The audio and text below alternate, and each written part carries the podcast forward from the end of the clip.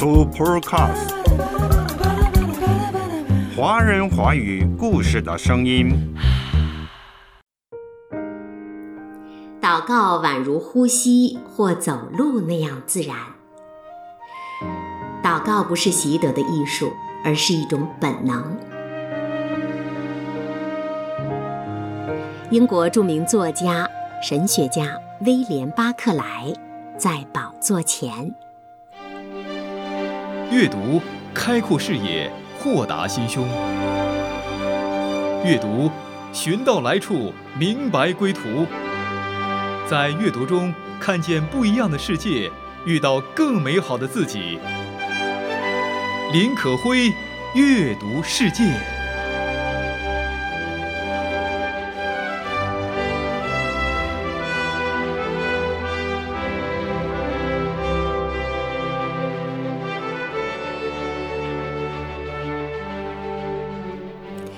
嘿，你好吗，我的朋友？这里是阅读世界，我是你的好朋友可辉。上期节目我们走进了威廉·巴克莱的《在宝座前》，跟着他探讨了关于祷告的话题。今天我们继续走进这本书。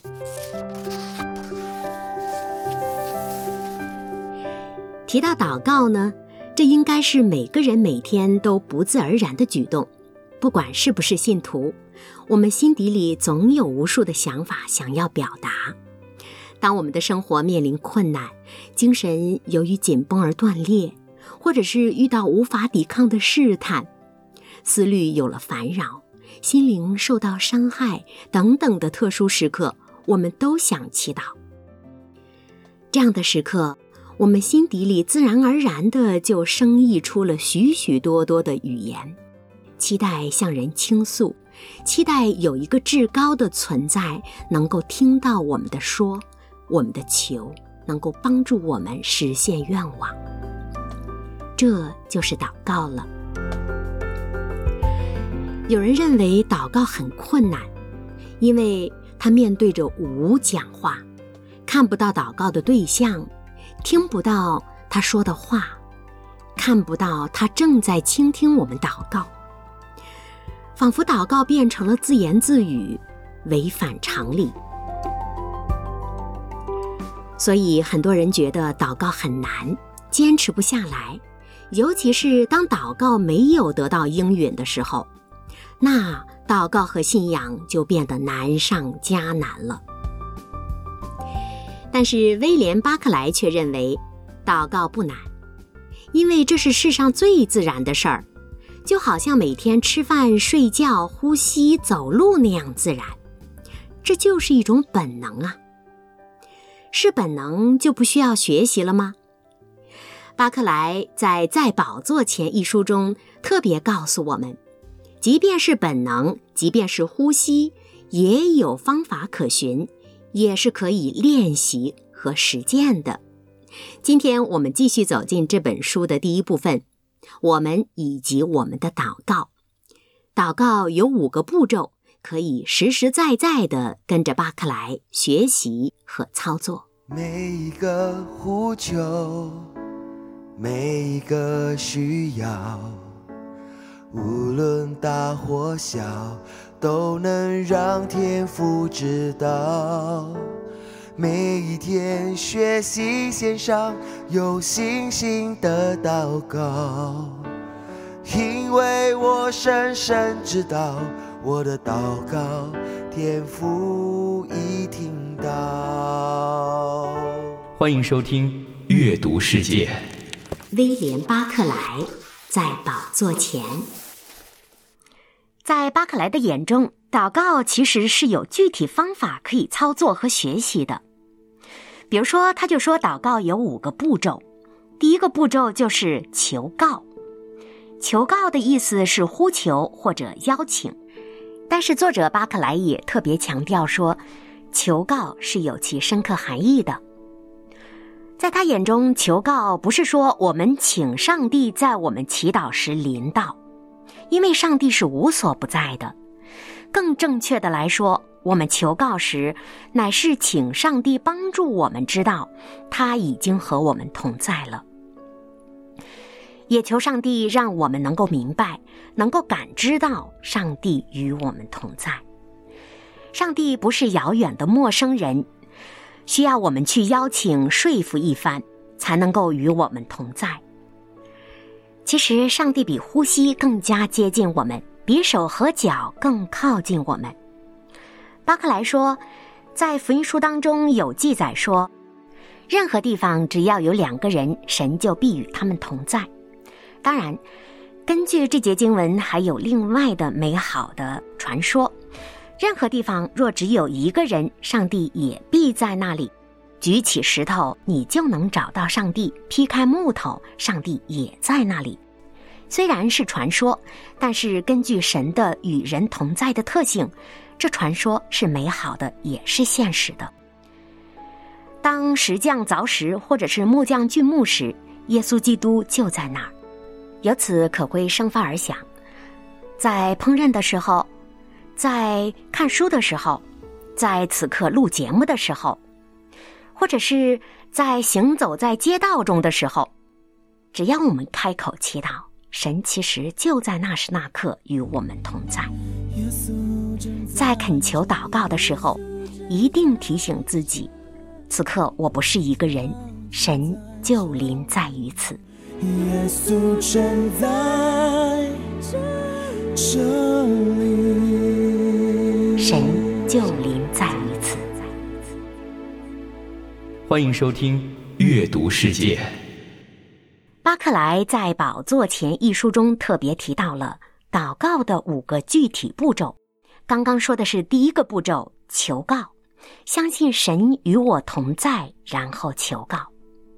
那第二个步骤是什么呢？认罪。认罪时，我们要向上帝承认我们的罪犯和过失，告诉他我们确实为此难过。也求他赦免这些过失。巴克莱说，认罪时有两件事是必须的，而这两件事呢是分不开的。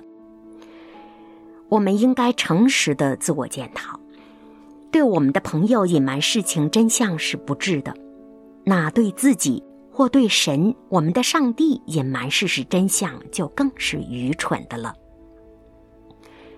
上帝鉴察人心。他从远处就可鉴察我们的思想，在他面前，任何事儿都无法隐藏。可能我们又要问了：既然上帝早已知道这一切，我又何必告诉他呢？如果上帝爱我，愿意赦免我一切过犯，为什么还得劳我一次次求他原谅呢？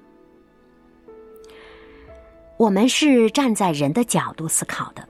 这是我们唯一的思考方式，但是神高高在上，神窥视全局，窥视一切，他的角度和我们是不同的。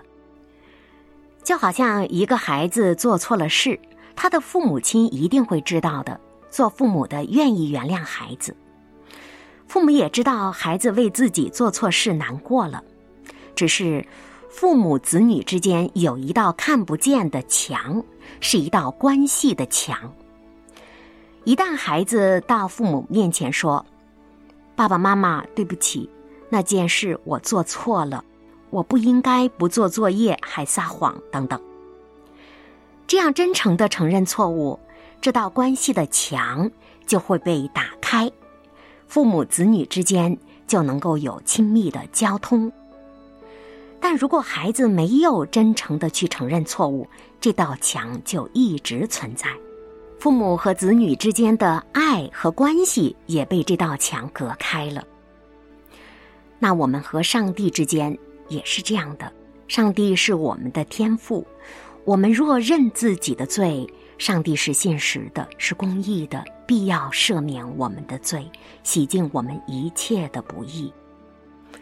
当然，可辉还要补充和提醒一下，上一集当中我们特别提到认罪的时候要认具体的罪，而不是笼统的罪。比如说，我做错了事，求你原谅我。那到底具体是什么罪、什么错呢？要具体的说，比如说，神呐，我不应该再熬夜刷手机不工作了。神呐，我不应该再嗜酒如命、嗜赌如命了。神呐，我又贪心了，我又嫉妒他人了，或者是我对我的另一半又冷暴力了，等等。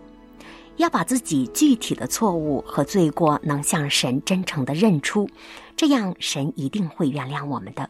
祝我们真实的悔改，会转到你面前。书中也特别提醒我们说，光有认罪而没有改过是非常可悲的憾事。我们不应该把上帝赦罪之爱视为继续犯罪的借口。而应该视为鼓励我们向善的挑战和义务。正像犯错的孩子说：“对不起，我会尽力表现得更好。”我们也应该这么说，这么做。关键是要做。所以说，巴克莱特别强调，认罪和改过必须一起执行，不然那认罪也只是假的认罪而已。祝我们真实的悔改，转到你面前，祝你生命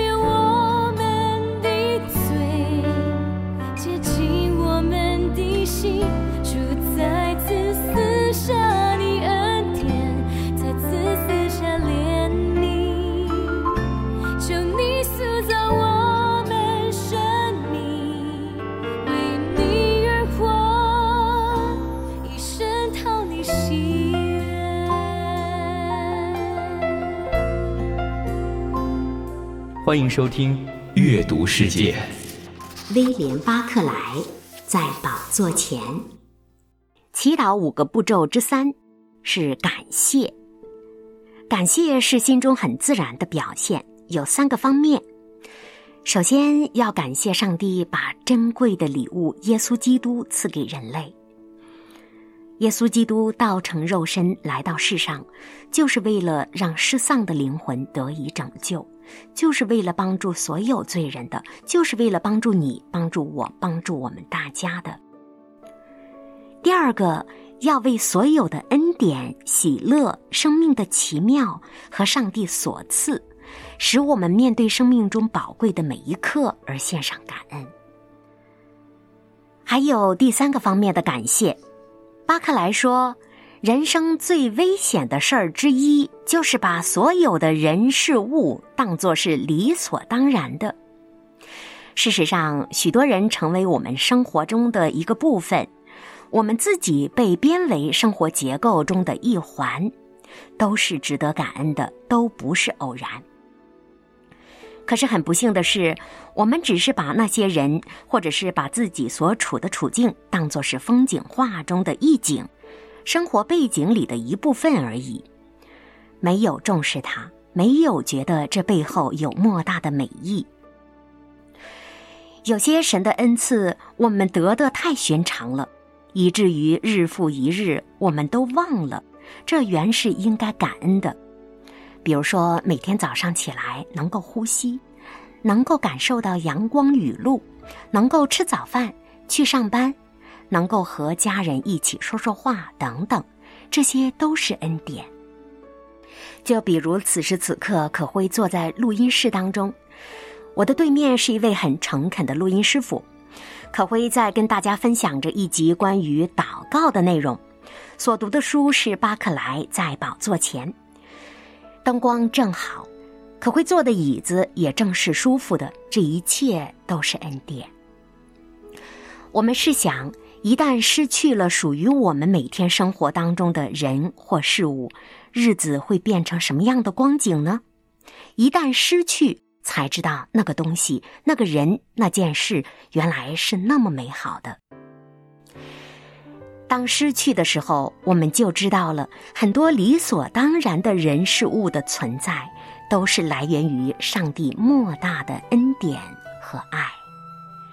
所以，巴克莱特别在《在宝座前》这本书中告诉我们，要好好的学习祷告，要好好的学习，因着我们身边的所有人事物献上感谢。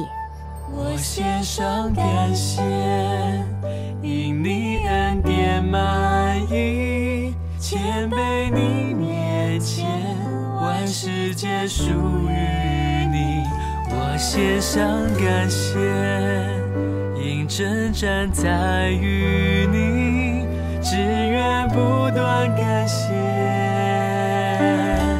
定睛仰望你。欢迎收听《阅读世界》。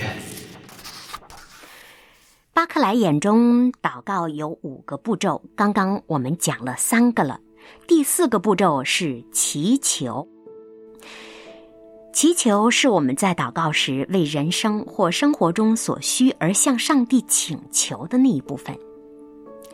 祈求是出于我们自己知道自己不足，而知道上帝是全备充足的。在此，我们有必要再做一次自我检讨。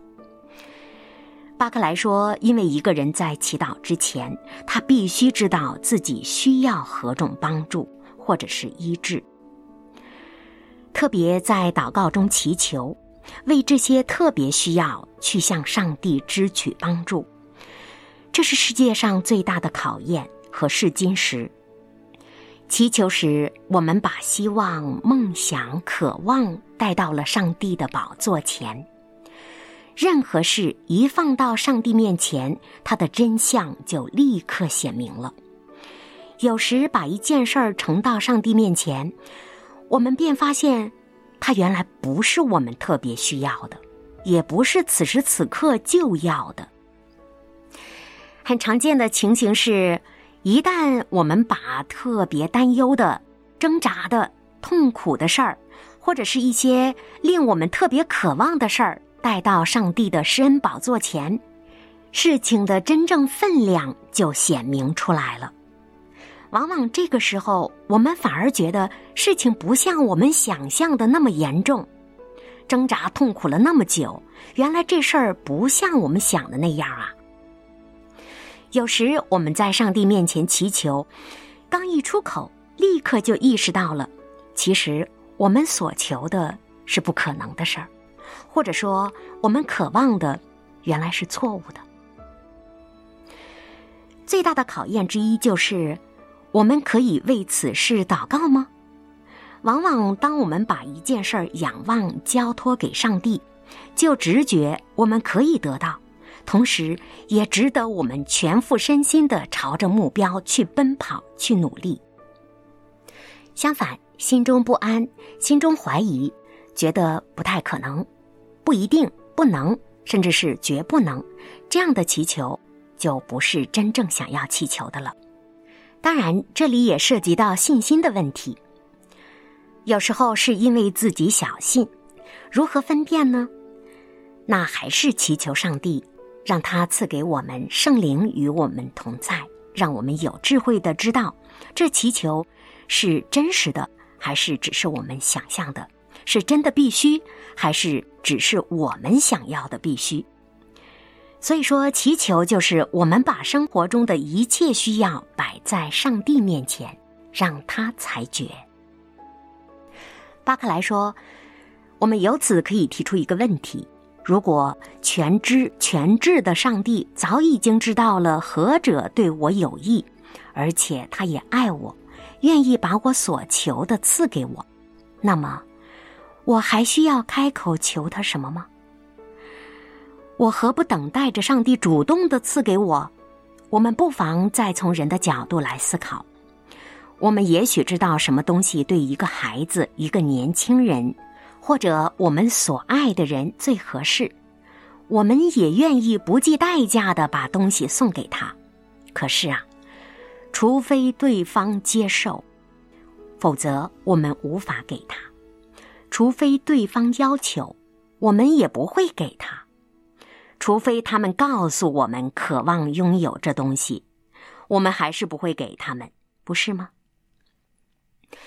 我们和上帝之间也是如此的。我们的父神十分奇妙，他特别尊重每个人的决定，他不会强求，即便是恩典，他也不会强行赐给我们。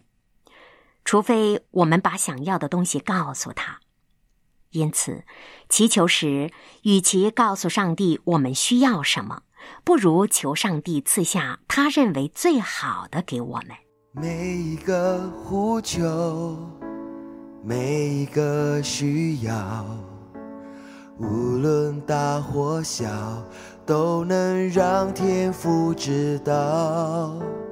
每一天学习线上有信心的祷告，因为我深深知道我的祷告天父已听到。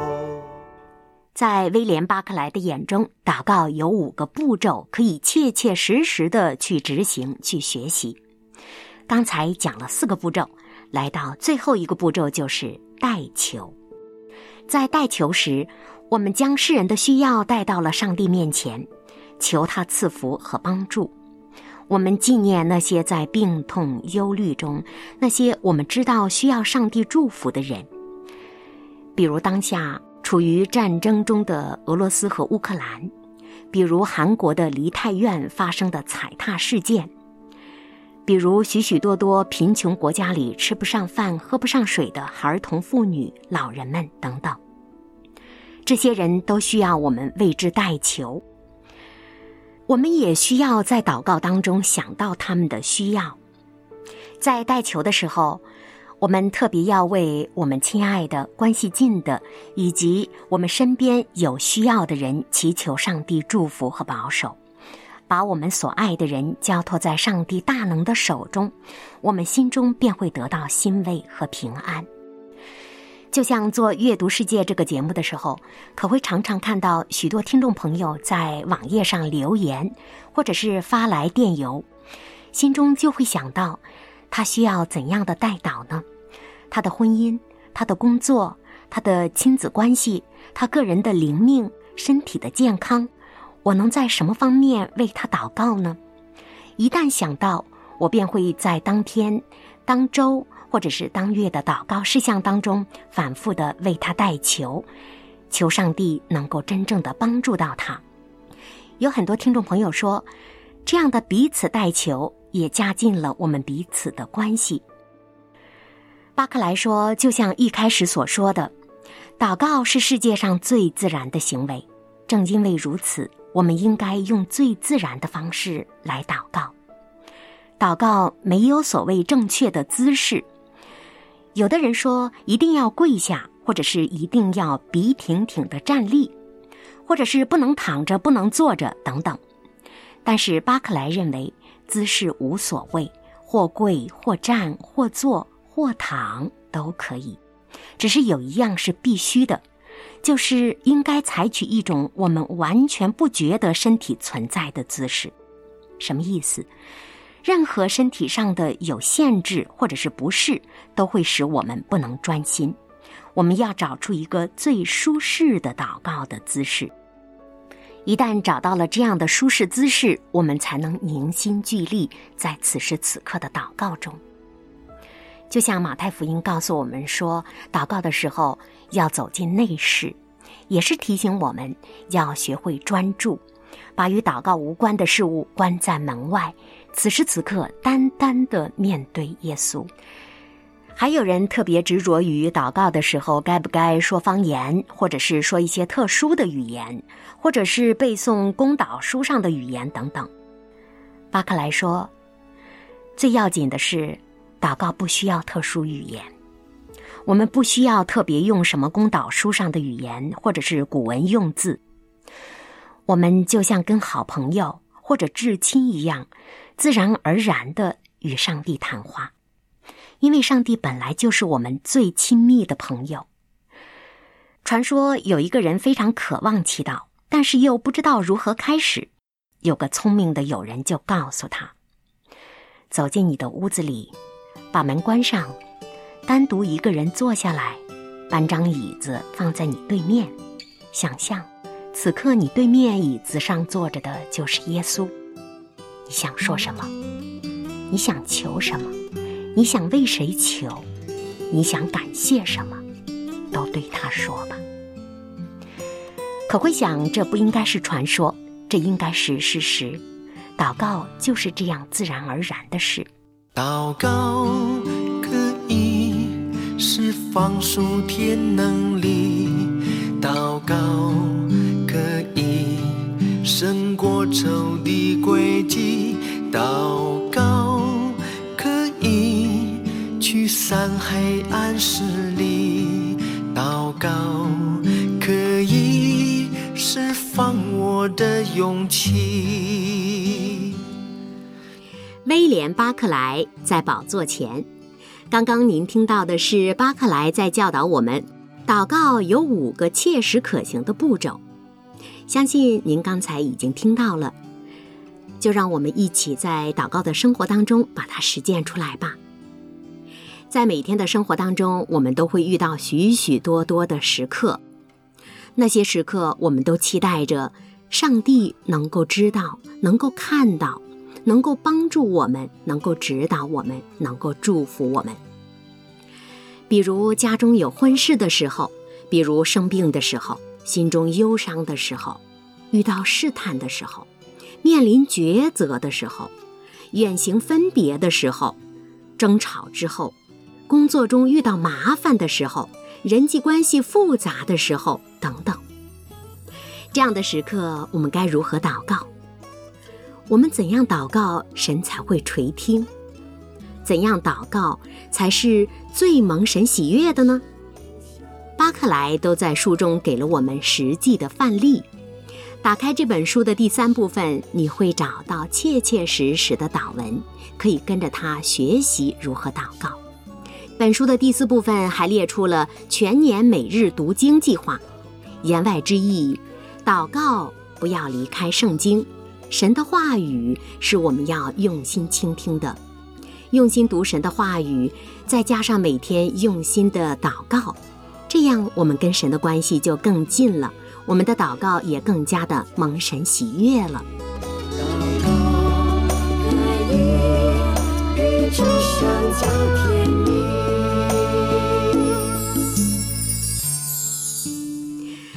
提到巴克莱。就会想到他的另一本代表作叫《花香满径》，其中有一篇文章叫《幸福》。文中说，幸福的生活有三个不可或缺的因素：一是有希望，二是有事做，三是能爱人。当生命当中有了爱，我们就会变得焕发、谦卑、有生气，新的希望油然而生。仿佛千百件事儿等着我们去完成。有了爱，生命就有了春天，世界也变得万紫千红。当然，最完美的祷告应该是：主啊，求你让我有力量去帮助别人，去爱和获得爱。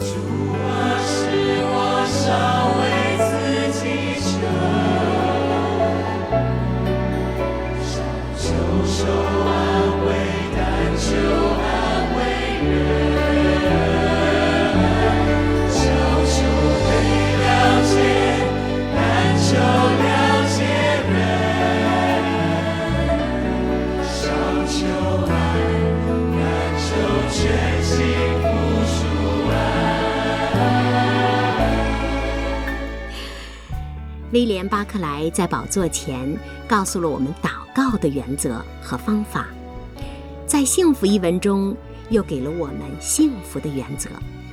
祝福你，愿你的生活中有幸福、有希望、有爱。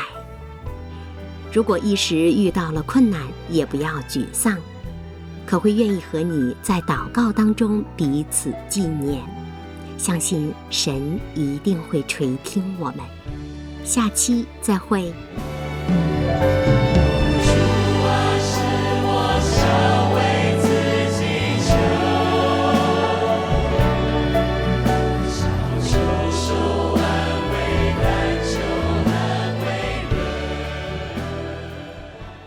嗯哼，嗯嗯，嘟嘟嘟